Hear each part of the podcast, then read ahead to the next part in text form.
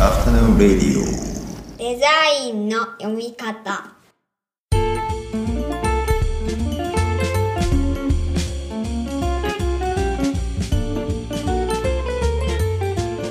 アフタヌーンレディオデザインの読み方。大林博です。こんにちは。中村正弘です。こんにちは。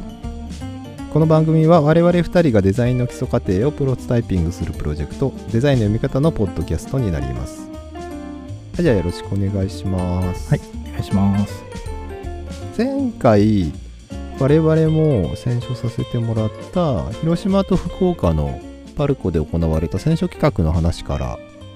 まあフランスが生んだ偉大な映画監督ジャン・リュック・ゴダールの読み方の話を延々としてしまいましたけど ゴダール会ですね。そう今回はフランスからドーバー海峡を渡ってイギリスへ 移りイギリスの話ができればというふうに思っていてといってもまあなんで突然イギリスなんだっていう感じだと思うので、まあ、少しだけ経緯を説明しますとちょっと前に、まあ、僕が見ていた YouTube のチャンネルで、バブアーっていうそのオイルを染み込ませたオイルジャケット。そうですね。あの、イギリスのブランドというか、まあ、メーカーがありますけど、そのバブアーの工場で商品企画をしてる人の話を聞いてる動画を見ていったんですけど、それがなんかかなりデザイン的というか、うん。デザインの読み方的うん な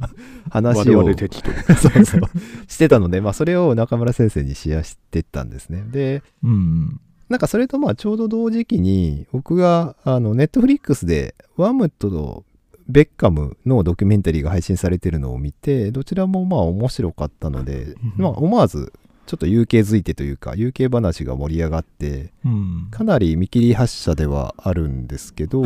まあポッドキャストなんて全部見切り発車だということで あの射程は広いんですけど今日はなんとなくイギリス文化について思いを馳せながら、まあイギリス的なデザインの話ができればなというふうに思っております。そうですね。まあ、あの、この数年、バーキラー風呂のこともあって、だいぶアメリカ側に寄ってた、あの、我々ですけれども、ここで、あの、大英帝国の方に、あの、参りますということで。大英帝国の歴史すごくね、みたいな、なんかうん、なんか、超当たり前の。いい大人が素朴なことで、驚いてるっていうのが。でも、それぐらいイギリスのことについて考えてなかったっていうのに気づいたっていう感じで。なんかもう当たり前すぎるっていうか、なんかその大英帝国文明圏みたいなまあそうそうそうそう。ね、確実にそういう時代があったわけですけれども、そのそれが今度馴染みすぎてて、なんかあのそれこそアメトラみたいな、意識的にアメリカを取り入れるっていうような感覚よりももっと深いところで定着してんだなと思うところが結構ありましたよね。そうそう。なんか本当に、あの、この、ポッドキャストでよく話してる文化的ではなくて、さらにこう文明的みたいなインフラに近いようなところで影響があるような気がして、なんでまあうんちょっとその辺の話が、そのバブアーの話にあるんで、その話からちょっと蹴り出して、あと、まあちょっと あの、どんな話ができるか、探り探り広げつつ、っていうのも、あの、普段からあんまり、この人イギリス人だなとか、この人イギリスの作家だなとか、まあ、この文化イギリスのものだなとか、あんまり考えてなくて、うんてか考えてなかったなと気づいて、うんまあなんかそれだけ見えないところで影響が大きいっていうことだと思うんですけど、もう少し思い出すのに時間を要しそうな雰囲気がするので、今日皮切りにいろいろ話をしながら、まあもし気になったら今後もう少しリサーチをしたり 話を広げていければなっていう感じで、まあ今日は本当になんか イギリスについて一回話をしようという回ですね。そうですね。まあ、バブアーの話でね、あの、大林先生から送ってもらった動画で面白かったのが、あの、左側にポケットがある理由とかもね、ああ、なるほどなとか思って、ああ、まそうそうそう。あれ、結局イギリスの習慣だったりするわけで、で、まあ、そこから、結局左ポケットの服っていうのはね、今、普通に当たり前の、当たり前すぎて、うんななんでそこにあるかって気づかないぐらいの話だし、だから右ポケットだとえって逆になるかもしれないけど左ポケットに関してはなんで左かとは思わないですよね。うん、思わないですよね。で、なんかだからあの話の後にあの思ったのが、今結局、世界中のいろんな議会とか、ああいうなんか清掃で出る場所って必ずスーツなわけで、うんあれってもともとはイギリスの清掃なわけですもんね。うんだから、だからなんかその辺の定着っぷりの凄さよって思いながら、ちょっとま あ当たり前すぎて話になってないだけかもしれないですけど。そう、そうなんですね。で、結局、その後、我々案外イギリス話で盛り上がることが分かったっていうのが結構発見だったんですけど、ただそれが全く収束していかなかったっていうね。そうなんですよねた。だただチリチリにそれぞれ思いも思いのことを思い出すだけっていう。そうそうそう。で、なんか結局、あの90年代にそのね、まあ、大英帝国文明期みたいなすごく昔の、むすごく昔というかね、それこそ三条革命ぐらいの話になってくるんでしょうけど、90年代にクールブリタニカがあったよねっていう話を急にそれで思い出した。うん。あ、ちょっとそのバブアーの話だけ最初にもう少しだけ補足しとくそうと、えっとまあバブアー自体は19世紀の終わりぐらいからあって、確かもともとは漁師の着る服なんで、それでなんか、うんあの、防水のために油を塗ってたっていうのが多分最初で、そこからハンティングジャケットとかに展開していって、もうちょっとこう階級が上の人向けにも着る服がこう展開されていったって感じなんですけど、うんその YouTube で、まあお面白いなと思ったのは、そのさっきの左ポケットの話ですけど、その左ポケットの由来が、まあ宗教的な意味があって、で、左ポケットだと右手を使うので、えーデクスター、うん。これがなんか縁起がいいっていう意味なんですけど、まあ、右手を使う、えーと、縁起がいい、そのデクスターなんで、左ポケットになってるっていう、まあ、その宗教的な背景があって、で、うん。逆に左手はシニスターで邪悪っていう意味なんですけど、まあ、そうん。だから、右にはつけないっていうのがうん最初の左ポケットの起源。うん。宗教的な背景と文化的な背景があって左ポケットができてんだけどもう我々からするとそれが当たり前になってるんで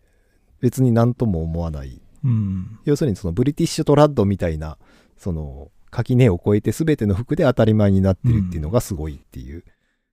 だから無意識のうちにイギリス的な基盤の上に成り立ってる歴史が結構いろいろありそうだねっていうところで、うんまあそこから一気にクールブリタニアみたいな話になって、じりじりとなっていくみたいな感我々じだったんですけどがコラージュされていくというか。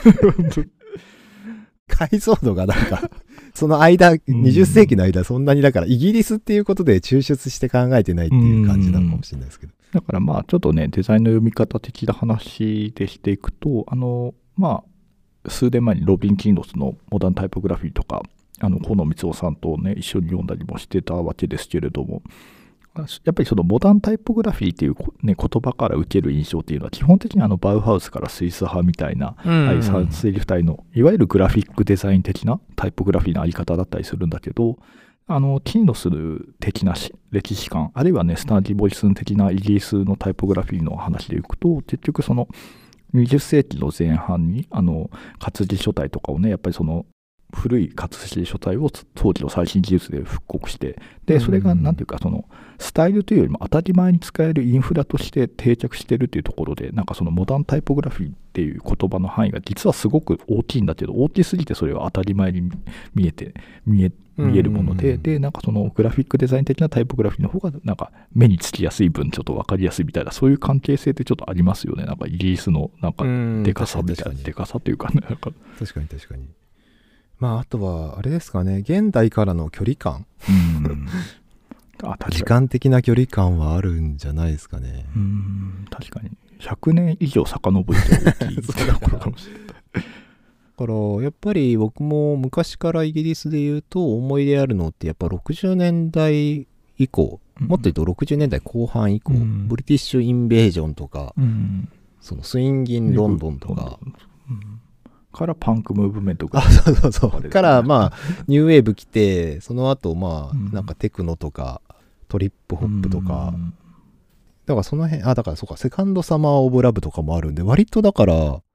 今世紀までは割とイギリス、やっぱり面白いカルチャーだった気はしますね。うん今世紀に入って急になんか薄くなっちゃったというか。うん、なんか存在感がちょっとね、薄い、薄い感じ。うんでも確かに20世紀の、うん、文化って、割とイギリス主導で動いてるのが実は多かったなとか思ったりして、でそうですよね。なんか短美的とか、なんか性が溶けた具合とか、そういう話もちょっとしてましたよね、あの途中。ああ、そうそう、だから映画で言うと、モリース、あ違うモーリスか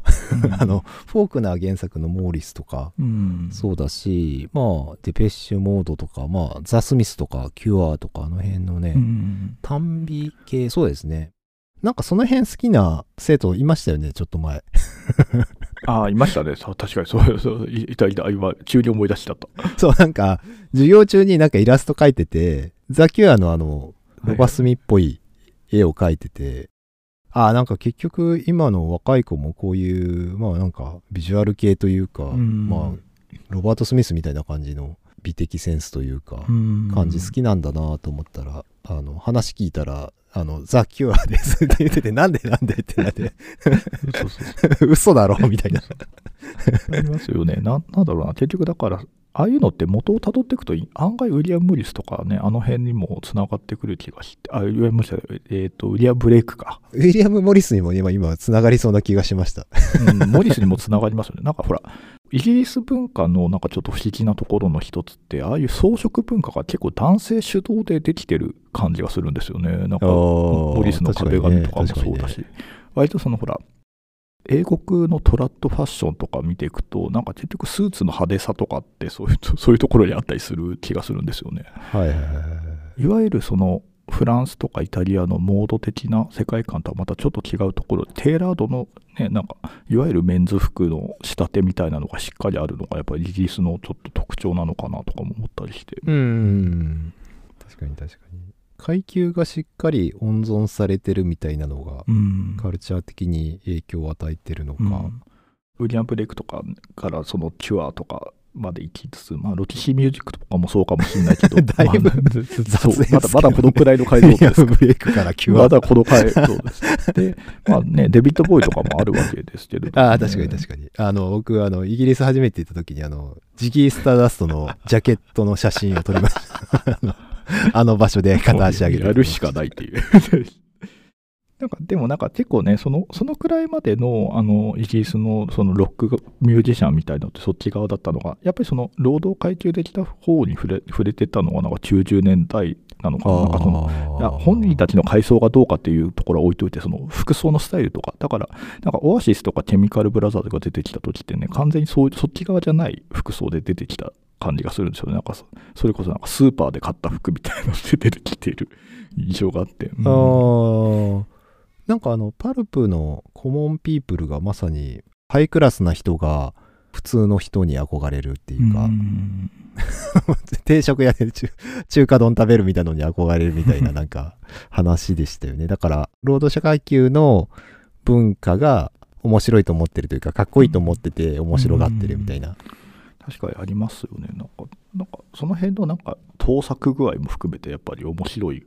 ところがあったりする。なんかでもあそこ、パルプのコモンピープルが本当に到達点で、うん。なんかあそこで終わったっていう気はちょっとしますね。うん。確かに。なんかその辺がだから最近ちょっとイギリスの文化かけ薄い感じがする理由なのかもしれない。確かに確かに。いや、そこの後にブレアに、ブ当時ブレア政権だったじゃないですか。で、ブレアが、なんかまあそれこそクールブリタニアって言って乗ったじゃないですか。うんで、オアシスがなんかあの、官邸というか、なんかパーティーみたいなのに招かれて、うんみたいなところで、ものすごい勢いで終わっていったイメージがありますね。確かにな。確かに。終わりが早かったですね。終わりが、割とはっきりとは終わるなと思ってうん終わってる。だから多分、もっと前に、いや、それこそその60年代とかに、ビートルズとかストーンズとかがうん。全盛期というか、すごい盛り上がってる頃に、本当はそこの波に乗ればよかったんだけど、政治的にも。あんまりそこも良くないので、確かなんかマリファナ所持とかそういう、今だと、海外だと考えられないような理由でなんか捕まえたりとかしてたじゃないですか。うん。だから多分、あのー90年代は乗るって方向に向かった気がするんですよね。うんまあ文化に担いでもらって、あの、うん政治がちょっと動くみたいな。うん。確かに。それでなんかちょっとさっきのその、なんだろう、じ性が解けた感じみたいなところの話からいくと、意外とアレキサンダー・マックイーンがそのなんかと一つの到達点だったのかなとか思う途中はあるんですよね。確かに。なんかそこの到達点でもあり、なんかあの、破滅型うん。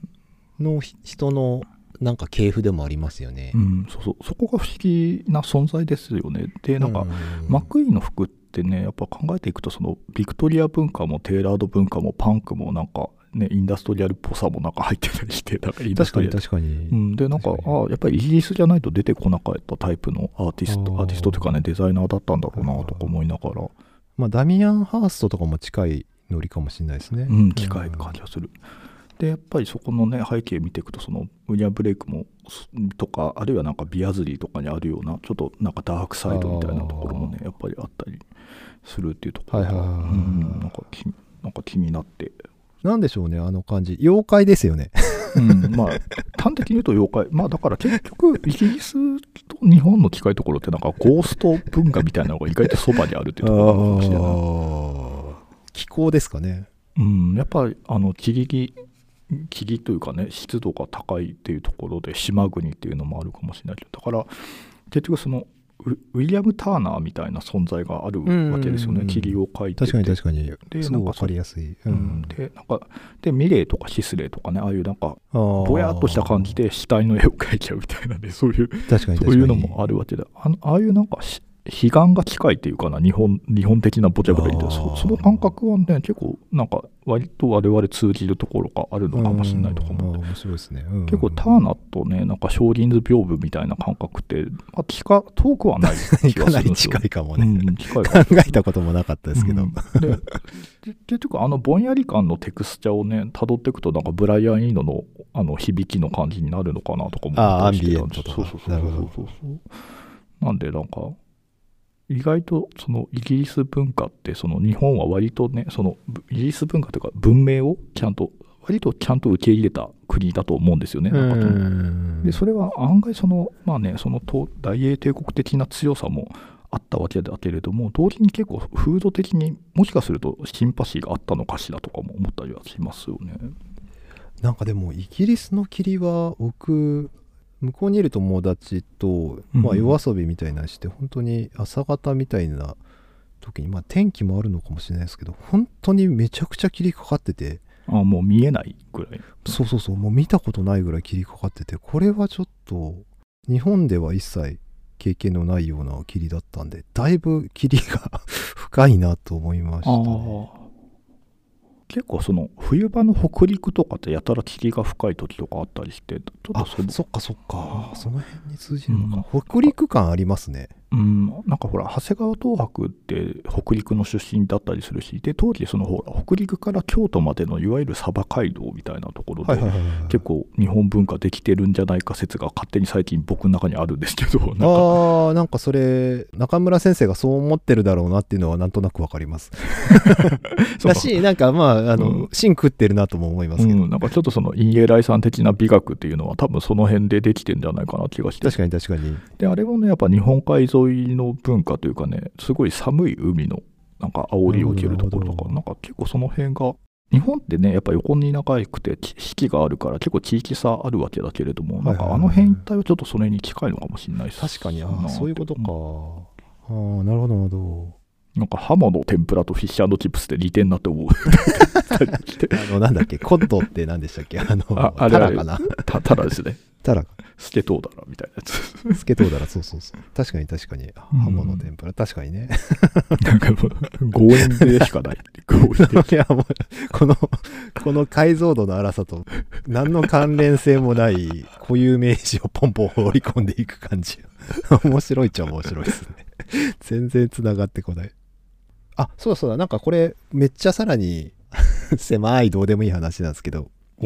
あのまあさっきのその階級の話ありましたけはいはいはいはい。どまあ階級がしっかり温存されてるみたいなところでまあ多分パンクファッションってうん。まあそのゴッドセーブ・ザ・クイーンじゃないけどうん。ちゃんとそれを崩すことでなんか成立してるというかそれがエネルギーになってるわけじゃないですか、うん。その文化自体はそのニューヨークのお下がりかもしれないですけど、うんうんうん。伝統があるからこそその犯行が成り立つみたいなところは多分ある気がして。で、うんなんかちょっと前に確かドミューンかなんか見てたのかな。なんかうん。マルコム・マクラーレンのショップ？えっ、と、うんレッド・イット・ロックの時かちょっとセックスの時か忘れましたけど、うんなんかそこら辺にいたジョーダン・ムーニーっていう人の特集をやってて、で、まあなんか一応パンクファッションのアイコンの一人として認識されてるっていう感じなんですけど、その人がユニオンジャックのデザインを取り入れてきてたりとかしたんですけど、スパイスガールズのあのジェリー・ハリウェル。が着てた有名なユニオンジャックのワンピースの元ネタっていうのが分かって、うん物事って生まれたところよりも育つ場所の方が大事な時ってやっぱりあったりしてて、なんか、そうそうだからそうあそこも面白いところで本当になんか極左というか、うん。パンクのこううん。なんか切っ先みたいなところにいた人のファッションがそういうすごいメジャーなスパイスガールズっていう人たちにこう、うん。継承されて消費されてる感じ。うん。犯行の意味でそのユニオンジャックを使ってデザインしてたわけですけどそれがなんかクールブリタニアに取って変わってるんで、そうそうまあ、ちょっとパンキッシュな雰囲気ぐらいの感じになってそうそうくるわけそうですよね。そうそうそうだから意味は逆転してますよね完全に、ん、そうそうそうそう。なんかでもなんかその辺のなんかね、リバイバル性のなんか持つ矛盾と面白さみたいなのって当然出てきますよね。うん、確かに確かに、うん。